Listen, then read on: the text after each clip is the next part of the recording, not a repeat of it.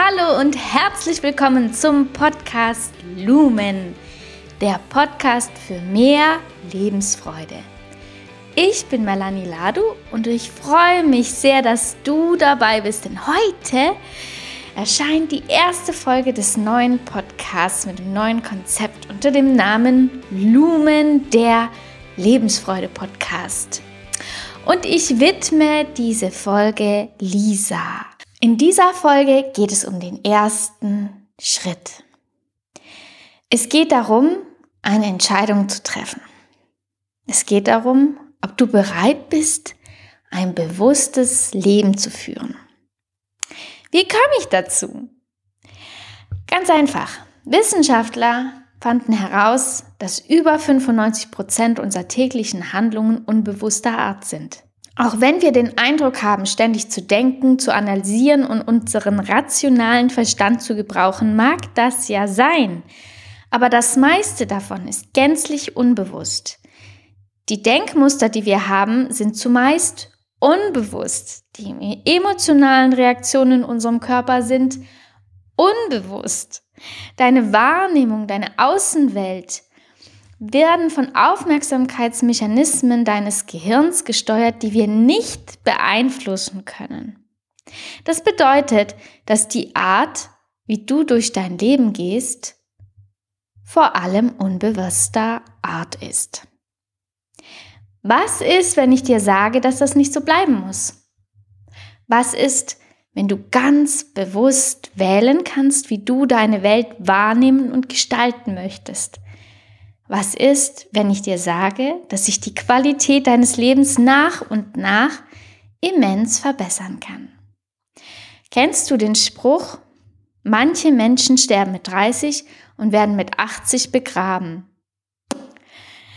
Ziemlich hart der Spruch, ich gebe es zu, aber ich finde ihn genauso treffend. Viele Menschen beginnen irgendwann einen Trott, der sich wie ein roter Faden durch ihr Leben zieht. Sie sind sich dieses Trotz aber gar nicht bewusst und das ist das Problem. Immer wieder auf derselben Stelle zu stehen, immer wieder um dieselben Probleme zu kreisen, immer wieder denselben Fragen nachzujagen ohne Antworten. Kennst du das auch? In diesem Podcast, in dieser Folge hier geht es darum, die Entscheidung zu treffen, dein Leben bewusst und in Freude und Glück zu verbringen. Das ist eine Reise, die ich 2013 begonnen habe und ich möchte dich gerne einladen, mit mir gemeinsam zu verreisen, diese Reise gemeinsam fortzusetzen. Meine Reise begann ganz klassisch mit körperlichen Symptomen. Ich hatte eine Zungenentzündung. Hm, wirst du dich fragen, was ist das denn? Also ich konnte weder essen noch schmerzfrei sprechen. Und von Genuss und Wohlbefinden war gar nicht die Rede. Damals befand ich mich in einer sehr anstrengenden Phase in der Ausbildung zur Gymnasiallehrerin.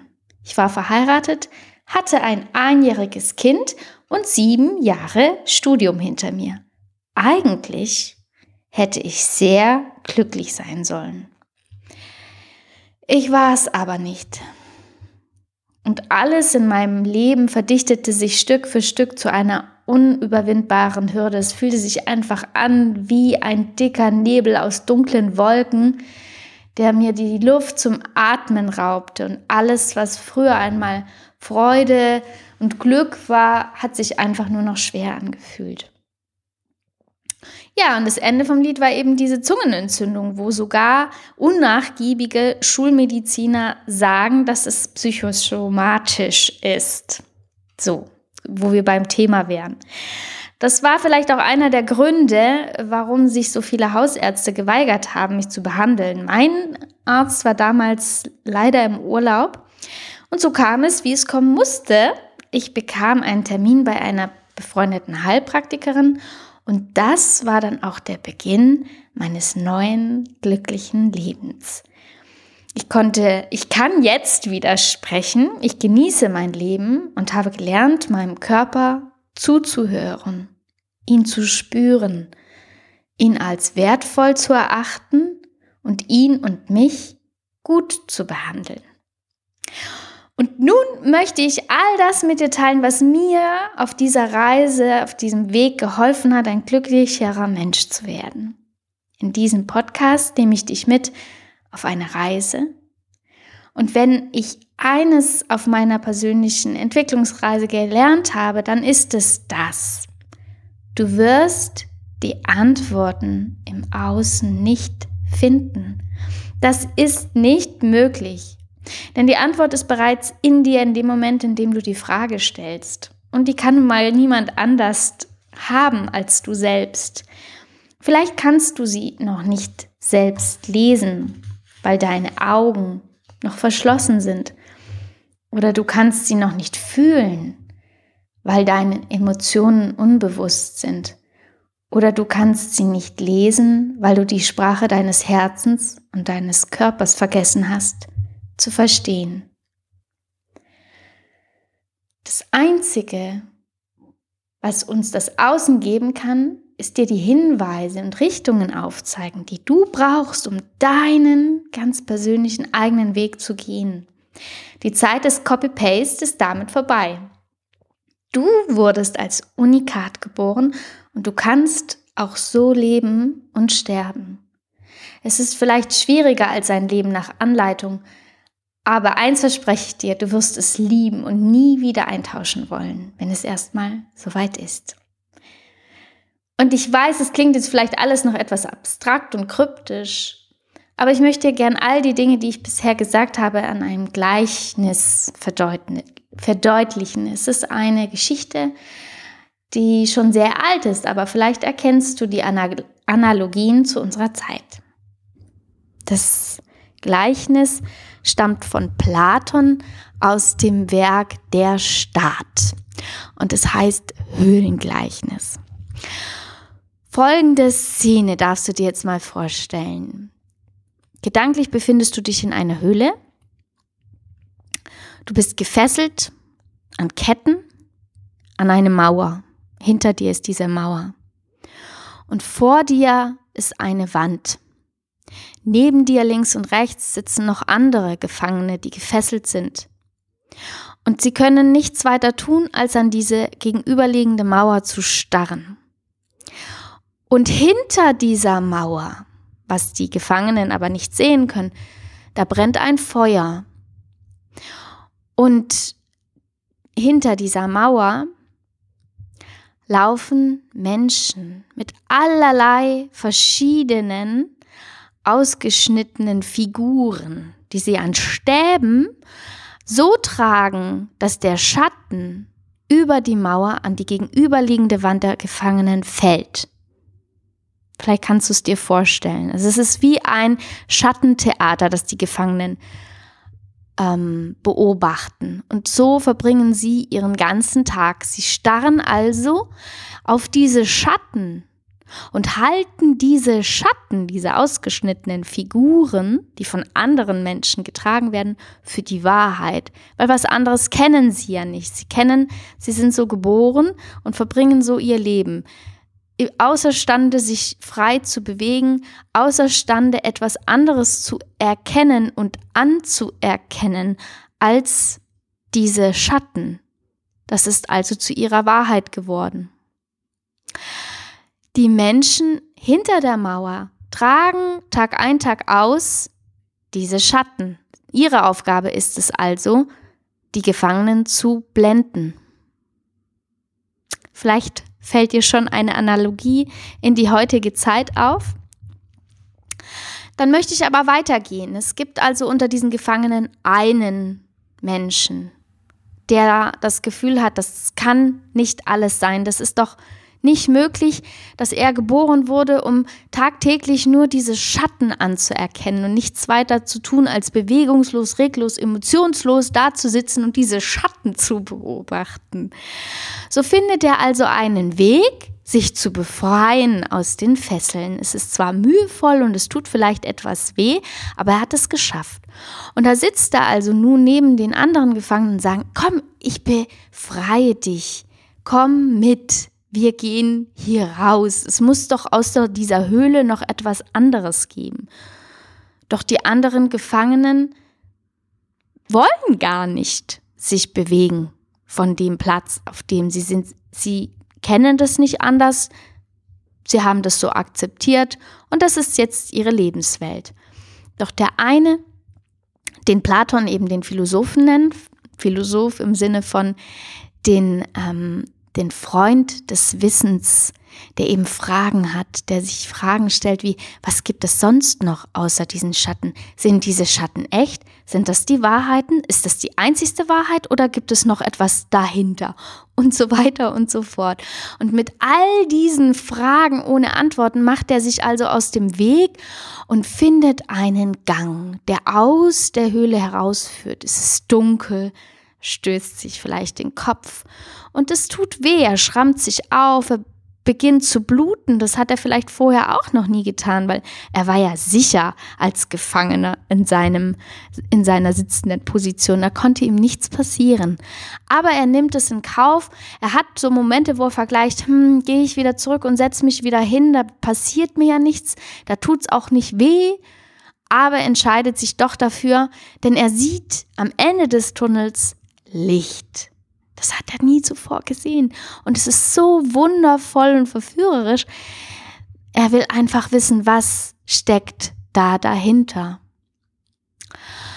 Also geht er immer weiter und immer weiter. Und es ist interessant, denn niemand hält ihn davon ab. Es scheint also völlig in Ordnung zu sein, diesen harten, steinigen Aufstieg zu gehen, wenn du dich erst einmal dafür entscheidest. Und er geht immer weiter und weiter. Und am Ende des Tunnels sieht er endlich einen Ausgang und er geht auf das Licht zu. Und er steht auf einer Plattform und merkt, er ist ganz weit oben auf einer Anhöhe. Und das Problem ist aber, dass seine Augen dieses immense Licht gar nicht gewöhnt sind, so dass er erstmal gar nichts erkennt. Er weiß also war trotzdem, obwohl er jetzt aus der Höhle raus ist, nicht, wo er hingehen soll. Und er weiß auch nicht, was er jetzt damit anstellen soll, dass er eben dieses Licht gesehen hat. Ja, bis hierhin. Es ist also auch ein Gleichnis, das viel zum Nachdenken anregt das viel ähm, offen lässt, was passiert denn danach und auch viel Gesellschaftskritik beinhaltet. Also auch wenn das jetzt schon über 2500 Jahre alt ist, dieses Gleichnis finde ich es immer noch hochaktuell und mega spannend. Und auch wenn du vielleicht ganz andere Gedanken oder Emotionen oder vielleicht auch hier oder da ein Aha-Erlebnis hattest, möchte ich dir gern drei Dinge sagen, die du aus diesem Gleichnis vielleicht für dich mitnehmen kannst. Erstens, die Schatten sind nicht die Wahrheit. Ja, wir leben in einer schrecklichen Welt voller Leid und Zerstörung. Wir zerstören die Natur, die Wälder, das Miteinander und die Menschlichkeit leidet darunter. Okay, aber was hindert dich daran, an der Reparatur teilzuhaben? Was hindert dich daran, ein Licht in der Dunkelheit zu sein? Du musst nicht die sieben Weltmeere überqueren und ferne Welten retten. Fang mit dir an, rette dich, finde die Freude in dir und trag sie in die Welt hinaus. Das kann auch nur ein Lächeln sein, das du einer anderen Person an der Kasse schenkst oder jemand, der gerade echt einen schwierigen Tag hat. Oder neulich bin ich auf die Straße gegangen, weil ich gesehen habe, wie eine alte Dame viel zu viele Einkäufe auf einmal einen Buckel hochschleppen wollte ähm, und ihr ist da irgendwann wieder die Tasche runtergefallen. Und sie hat noch nicht mal den Fußgängerweg benutzt, sondern ist wirklich auf der Straße gelaufen. Dann bin ich hin und habe ihr geholfen und so bringst du ganz einfach Licht in die Welt. Und ähm, ja, das würde ich dir auch einfach ans Herz legen. Auf jeden Fall, was ich damit sagen will, ist, die, die, die negativen Nachrichten, die wir hören, die Dinge, welche du vielleicht über dich denkst, dunkle Gedanken oder gemeine Sachen, was jemand über dich sagt oder denkt, du bist nicht gut genug, du kannst das nicht, dafür bist du nicht geeignet. Das sind nicht die Wahrheiten. Zum Zweiten möchte ich dir sagen, dass der Aufstieg aus der Höhle der Schatten nicht einfach ist. Es werden Biegungen und Hindernisse auftauchen, an denen du dir den Kopf stoßen wirst und du wirst Schmerzen haben. Und viele deiner Mitmenschen werden deinen Ausstieg vielleicht nicht begrüßen. Vielleicht bist du der Einzige in deiner Familie, der sich für diesen Weg entscheidet. Auch bei mir war das so. Aber das ist nicht so geblieben. Ich bin nicht die Einzige, die sich mit Persönlichkeitsentwicklung beschäftigt. Und zu dieser Umfeldthematik werde ich ganz bestimmt eine gesonderte Podcast-Folge machen. Aber ein paar Sachen möchte ich dir vorneweg mitgeben. Erstens, versuche niemanden zu bekehren, sondern überzeuge durch Taten. Zweitens, versuche dich nicht von allen abzuschotten. Dieses Leben in Einsamkeit ist wirklich extrem unattraktiv und gehört überhaupt nicht zu der menschlichen Natur. Und drittens, bemühe dich dezent darum, Gleichgesinnte zu finden und bade dich in dem Verständnis, das dir entgegengebracht wird. Du bist nicht allein. Es gibt immer mehr Menschen, die sich für dieses Thema Persönlichkeitsentwicklung öffnen. Und ähm, da wirst du ganz viele Menschen kennenlernen, die dich verstehen und die dich vielleicht sogar ein Stück deines Lebens begleiten werden. Und die letzte Erkenntnis ist, dass ein bewusstes Leben zu führen manchmal auch bedeutet, hinter die Mauern zu blicken und zu überlegen, was, ob das, was du gerade tust, das ist, was du willst. Oder ob du vielleicht deinen eigenen Weg gehen möchtest. Ja, um das Ganze nun abzurunden, was bedeutet es dann für dich, ein bewusstes Leben zu führen? Es bedeutet eben, was das Gleichnis dir mitgibt. Oder in Immanuel Kants Worten zu sprechen, habe den Mut, dich deines eigenen Verstandes zu bedienen.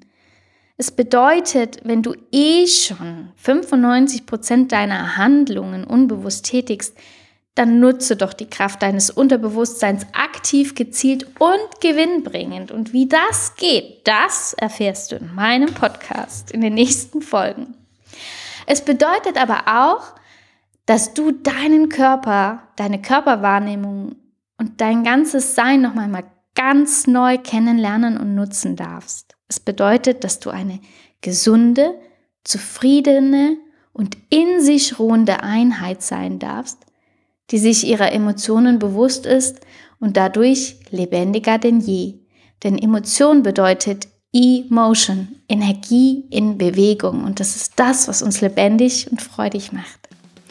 Und ich freue mich sehr, wenn du mich begleitest, denn auch mir ist bewusst, dass die Anzahl an Konsumgütern jeglicher Art derart hoch ist, dass ich mich mehr als geehrt fühle, solltest du dir die Zeit nehmen, um meinen Podcast zu hören. Danke, danke, danke, danke. Und am Anfang habe ich gesagt, ich widme diese Folge Lisa. Die liebe Lisa, diese Worte gehen an dich. Mögest du glücklich sein. Mögest du viele Menschen in deinem Leben haben, die dir ein Lächeln schenken. Liebe Lisa, mögest du heute Erlebnisse genießen, die dir Freude bereiten. Vielen Dank, dass du dabei warst. Alles Liebe, deine Melanie.